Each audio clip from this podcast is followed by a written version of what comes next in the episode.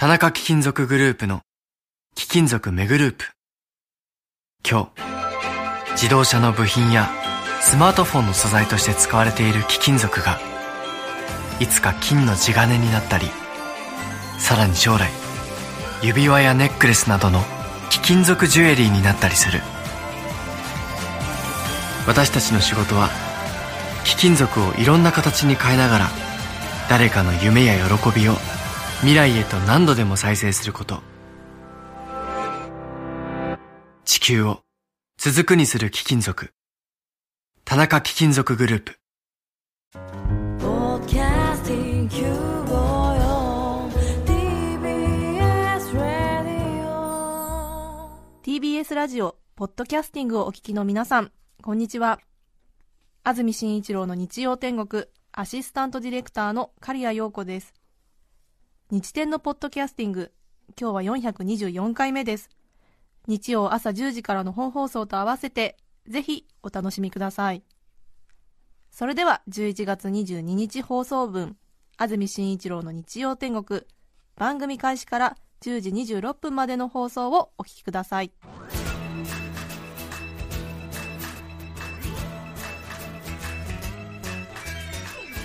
安住紳一郎の日曜天国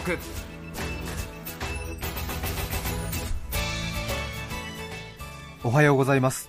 11月22日日曜日朝10時になりました。安住紳一郎です。おはようございます。中澤由美子です。皆さんはどんな日曜日の朝をお迎えでしょうか？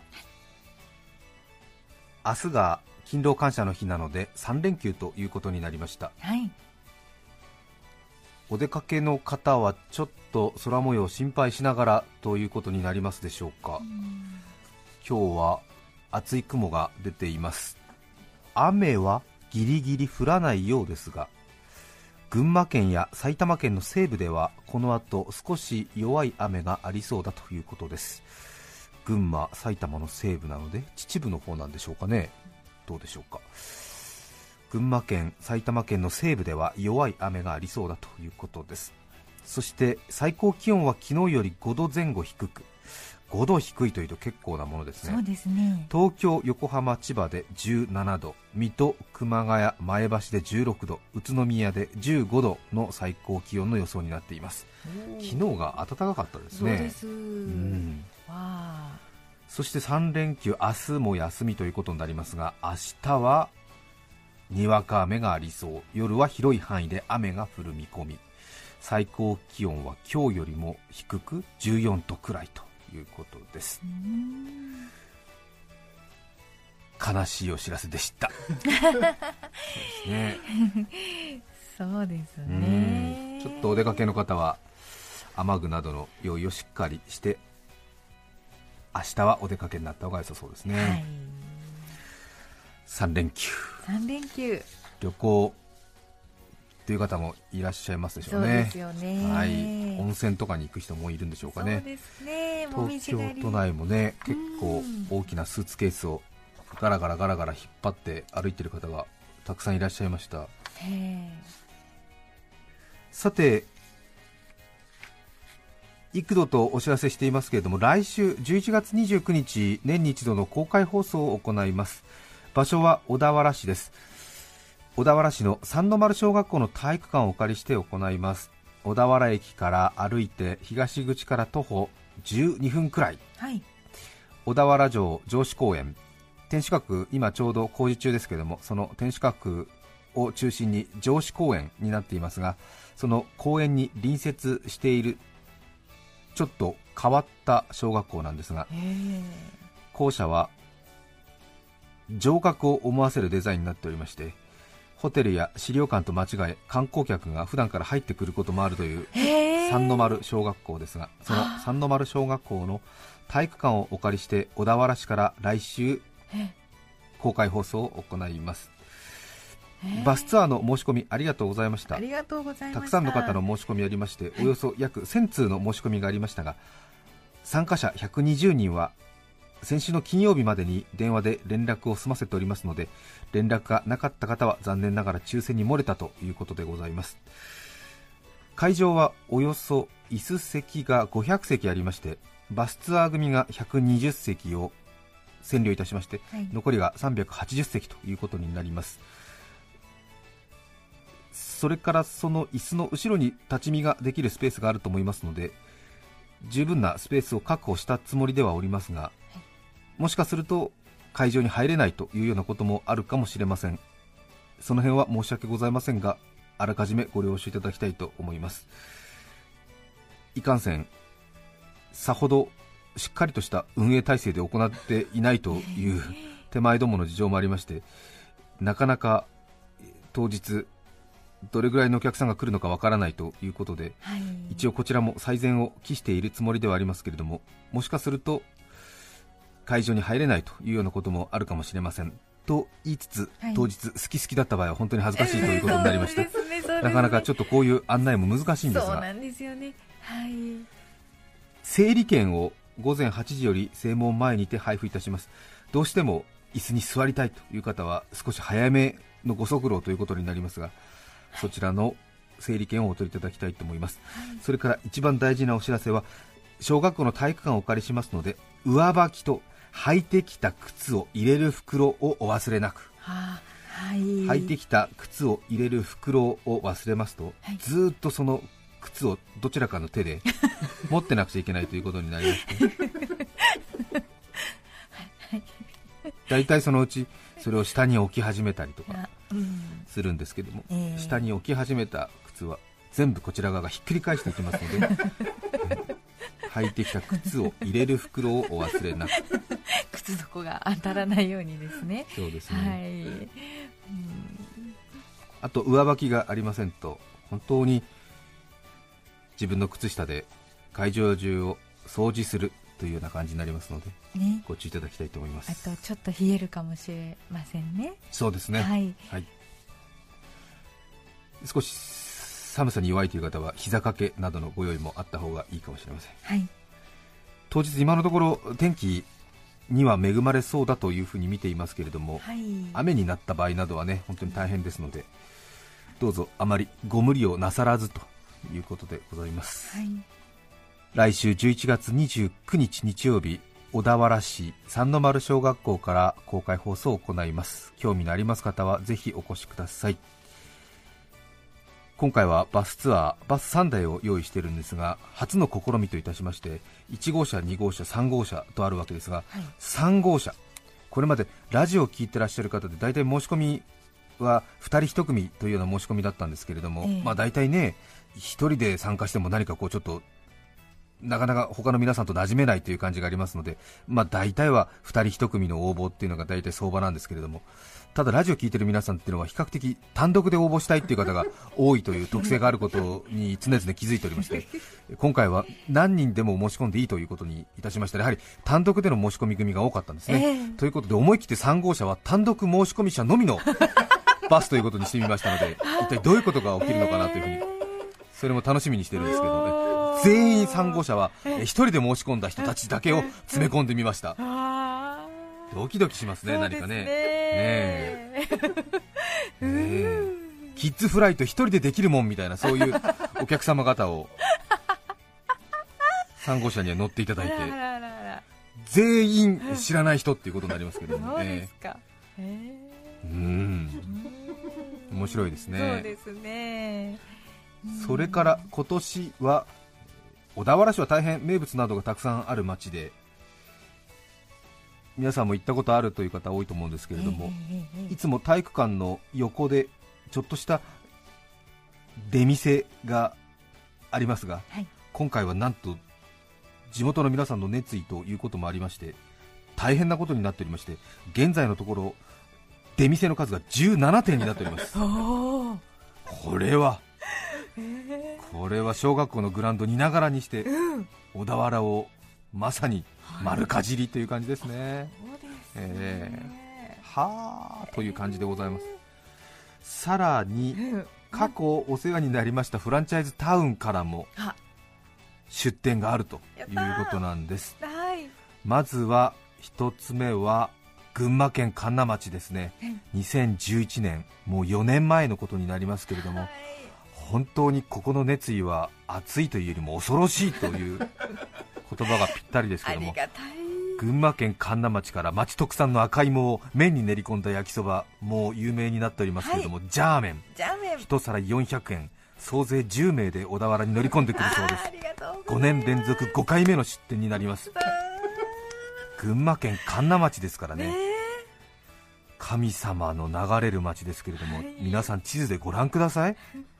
どこですか場所はここの神流町の皆さん青年会の皆さんですけど毎年マイクロバスで乗り込んできますけどこの群馬県神流町もう長野の県境を背にしているようなところなんですけども高崎に出るまで車で1時間半ぐらいかかりますからね。その群馬県神流町がえこれまでどこに来たんですか？檜原村にも来ましたし千葉の館山にも来ましたし去年八丈町にも来ましたよね。そして今年小田原に来るって言うんですよ風呂敷の端と端を結んだみたいなことになりますからね。そうですね。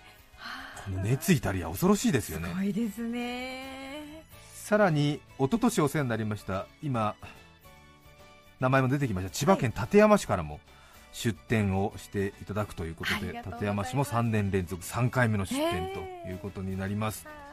さらには去年お世話になりました東京都八丈町の皆さんも、えーいらっしゃるということですね、あそうですか、え。嬉しい、えまあ遠回しにいやそこまでしなくてもということは お伝えしたんですけどいやいや行きますよということで。あはい。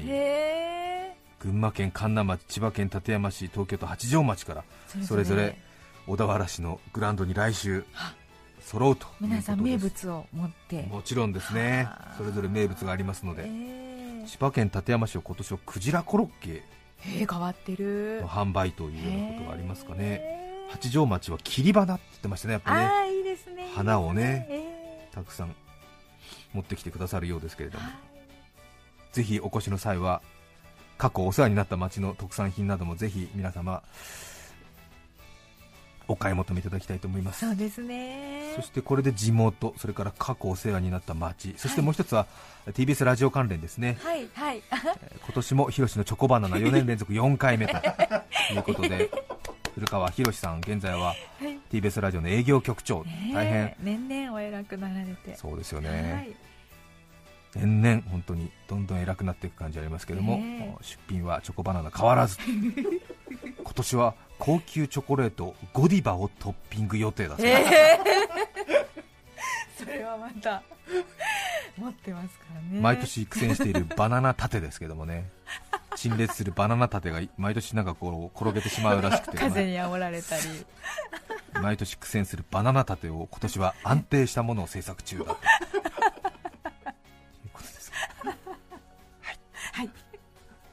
さらにえ歴代プロデューサーの店。あそれですね。そうですね。今年もえー何を出店するのかまだ決まってないそうなんですけども、えー。例年はね豚汁でしたけど、ね、豚汁でしたけども昨年失敗したのが相当響いてるらしくて、ね、失敗だったっみてたいうことになってるんですか？張り切ったんですけど、えーちょっと後半おかしくなったみたいですね。まああんまりねあ。歴代プロデューサーの店なので露骨に皆さん何も言わなかったということありますけども結構きつい豚汁できちゃったんですよね。そう。いう評価に落ち着いたのか。そうです、えー、あらまあ。そのちょっとショックをまだ引きずっているというところがありましてかなり逡巡しているそう。です一緒ですか？そしてスナック優子今年も出店ということでございます。昔から聞いてくださっている方は何かはよく分かっていると思うんですが 新しく最近聞き始めたという人でスナック優子ってなんだろうっていうことなんですけどこれの説明は4 5 0分かかっちゃうんでもし可能でしたら何かインターネットなどで検索していただいて、えースナック優子たるは何なのかみたいな。この話するとね時間かかっちゃいますもんね。スナック優子。スナック優子です。はい。有名なんですよ。それから、えー TBS ラジオの入江社長が自ら PR に立つ可能性があるというお12月7日から開局する FM 保管放送ワイド FM の PR をするテントも出るそうです。あんまりこのテントは盛り上がらなそうですね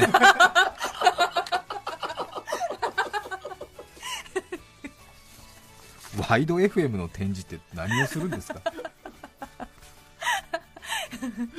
ありがちね。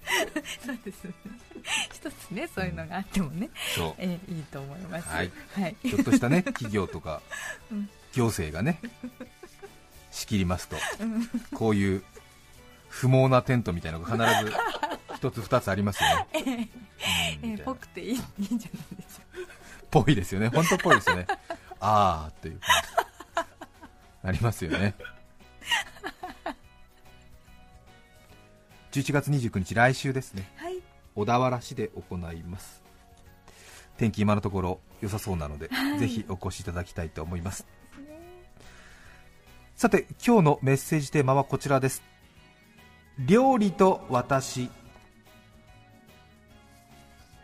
沖縄県那覇市藤子さん40代女性の方からいただきました。ありがとうごあざいます料理と私昔家族でホテルへ和食を食べに行った時のことです、次々と美味しそうな料理が出てきて最後の方だったと思いますがお茶漬けが運ばれてきてタイの茶漬けでございますとウェイトレスの方が説明してくれました。はい。そしてお茶漬けを食べた義理の兄がふーんタイのお茶漬けなんだと言うんです。それを聞いた私も本当ねタイのお茶漬けも日本に負けないくらい美味しいねそして義理の兄がやっぱり一流ホテルは違うね。日本人の口に合うようにタイのお茶漬け作ってるんだね。それまで黙って聞いていた姉があんたたち本当なの？タイって魚のタイだよ。魚のタイでタイ茶漬けだよ。と言いました。私と義理の兄は2人揃って勘違いしていました。とても恥ずかしいですね身内でよかったですよ。本当に良かったですね。いやでもタイ茶漬けでもうん確かに。私も大人になってからいただきました。美味しいもんですけどね。いやいや、うん。ええ。ちょっとびっくりすね、うん。小さい時から食べてないとびっくりするかもしれないですよね。そうですね。確かに。えなんてそうそう。お刺身字面が思い浮かばないとね。そうですよね、はいええ。うん練馬区の練馬ールさん41歳男性の方ありがとうございます。ありがとうございます小学校6年生の時初めて漫画「おいしんぼ」を読みました。料理に関心がなかった私にそれはとても衝撃的でした。料理とはこんなに奥が深いのかと。ある日の夕方母が外出し弟と2人になりました。私は自分で料理をしてみるチャンスだと思い小学校6年生で偉いですね、うん。冷蔵庫の中から豆腐と豚肉卵を取り出しました、取り出したもののさてどうしたものかさっぱり分かりませんとりあえず全てを同時に炒めてみました。はい。調味料も海苔で入れてみました。はい。出来上がったなんだかわからないそれを弟に食べさせてみました。弟の感想は熱々の残飯でした。お母さんごめんなさい。ちなみに料理は責任を持って自分で食べましたが数時間後吐きました。えー。豚肉にはしっかり火を通した方がいいらしいですね。あー。41歳の方 弟ね。弟の感想熱々の残飯。弟いくつだったんだろうね。なかなかね出食の出来感想がね。そうですね。うーん。面白い。山梨市のバナナップルさん36歳女性の方ありがとうございます。ありがとうございます。料理と私36歳2児の母です。はい。ねえ頑張ってますね。ね日本の母にとっての難関はキャラ弁作りです子供と取り決めをし遠足の時だけはキャラ弁を作ってあげることとなっておりうんその時だけは母も頑張ります。うん。最近はね海苔とかねおかずで何かこうキャラクターに見えるお弁当を作ってあげると喜ぶんですよそうねなんですよね。なかなかでもあれは時間もかかるしアイデアも必要だしいろんな食材が必要になっちゃうんですよ、ねえ。中田さんもやるんですか？うん2回ぐらいやったことあります。何のキャラ弁を作ったんですか？アンパンマンバイキンマン食パンマン、えー。はい、ああそうですか。はい、えー。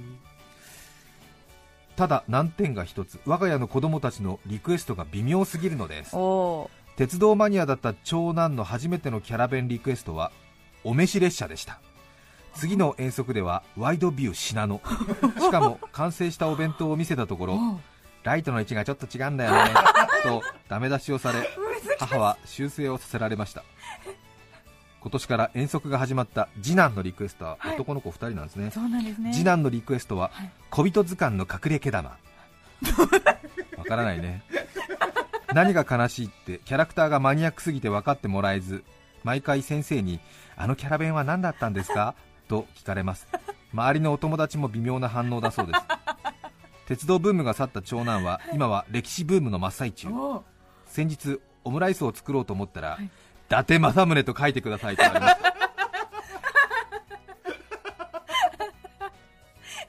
れ何歳でしたっけ？長男？長男は何歳？すごいな。キャラ弁を喜んでくれるのは子育ての中でも数年でしょうし周りの反応はともかく息子たちが喜んでくれるのを励みに遠足のキャラ弁を頑張っています。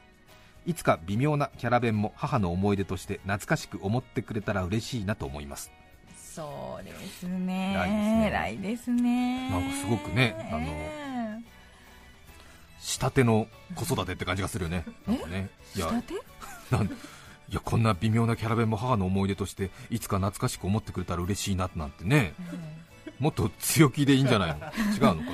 こんなもんなのかな？最近そういうテイストですよ。喜んでいただけます？そう。っていうこと？いいいやむしろいいの喜んでくれなくても私が満足したからっていう立ち位置を取る人が多いですね。あそうなんだ。偉いと思うよ。ワイドビュー信濃とかを海苔で作るんでしょ？本当偉いですおね召し列車ってあれよ。天皇皇后両陛下がご静養先とかに移動するときに出てくる列車よ。すごい。ね。本当にへ頭が下がります。え偉いね。偉い小人図鑑の隠れ毛玉とか全くわからないもんね偉い。偉い。野良美さんです。女性の方ありがとうございます。とうございます。今では結婚し毎日料理をしている私ですが1年前は一人暮らしで自炊もせず生きていました。うん。年末の帰省に伴い職場で評判だったパン屋さんで天然酵母の食パンを丸々1斤お土産にして実家に帰りました。あ。お正月も2日目になるとおせちにもお餅にも飽きてきたので弟に「お姉ちゃんおいしいパン食べるけどあんたも食べない?」と誘い2人で台所へ。はい。事前に職場のおばちゃんに上手なパンの切り方を聞いていたので弟にいいところを見せようと勇み今切ったるからなとまな板と包丁を出して腕まくり。はい。おばちゃんは小刻みに押して引いて押して引いて押してたらいいんやでって言ってました。うんところが痙攣かというくらい包丁を小刻みに揺らしながらパンに当てたもののパンが一向に切れません。なぜだとやけになって押し付けるようにして圧力で押し切った結果ふわふわのはずのパンの断面は密度がみっちりどっしり濃くなり体積も3分の1くらいのぺしゃんこになってしまいました。断面を見て悲しい気持ちでなぜだなぜだと思って握っている包丁に視線をやるとなんと歯が上を向いていました。あちらっと後ろに視線をやると弟が私をじっと見つめていました。お姉ちゃんがなんか頑張ってるから僕には何も言えないよ。今はパン屋さんでカットしてもらうという技を覚えたのでもう大丈夫です。強くいきます。うん。そうね。そうですいかくつになっても頑張ってる家族は本当に頼もしいと思う そうねですよねそんなに？パン切るの難しい？まああの上手に切るのは難しいけどね。そうですね。歯が上を向いていたっていうね衝撃。それでもそれで切ったってんだから大したもんだよね でも頑張ねりましたね。頑張りましたね。パンはなかなかね上手に切れませんね。そうなんですよ。パンとケーキや本当に上手に切れないね。大変。皆さんからのメッセージをお待ちしています。e メールのアドレスはすべて小文字で日天アットマーク tbs.co.jp です。抽選で5名の方に何かと便利でシュールな表紙があなたの日常を演出。日天ノートを3名の方にはカルピスセットをプレゼント。さらにメッセージを紹介したすべての方にオリジナルポストカード。画家隅田咲さんの制作によるファスト天国日曜天国をお送りしています。番組では皆さんからリクエスト曲も募集しています。練馬区テオペペさんからのリクエスト山崎正義さん「明日の風。11月22日放送分安住紳一郎の日曜天国。10時26分までをお聞きいただきました。著作権使用許諾申請をしていないためリクエスト曲は配信できません。それでは今日はこの辺で失礼します。安住紳一郎のポッドキャスト天国12月7日ワイド FM がスタートします。TBS ラジオは FM90.5MHz でもお聞きいただけます。文化放送と日本放送は自分で調べてください。お聞きの放送は TBS ラジオ 954kHz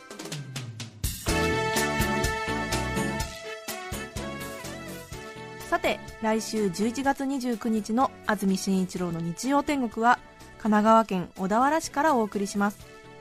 メッセージテーマは「恥ずかしい話」ゲストはヒューマンビートボクサー大地さんです。それでは来週日曜朝10時小田原市三の丸小学校でお会いしましょう。さようなら。安住紳一郎の「ポッドキャスト天国」これはあくまで試供品皆まで語れぬポッドキャスト。ぜひ本放送を聞きなされ。TBS ラジオ954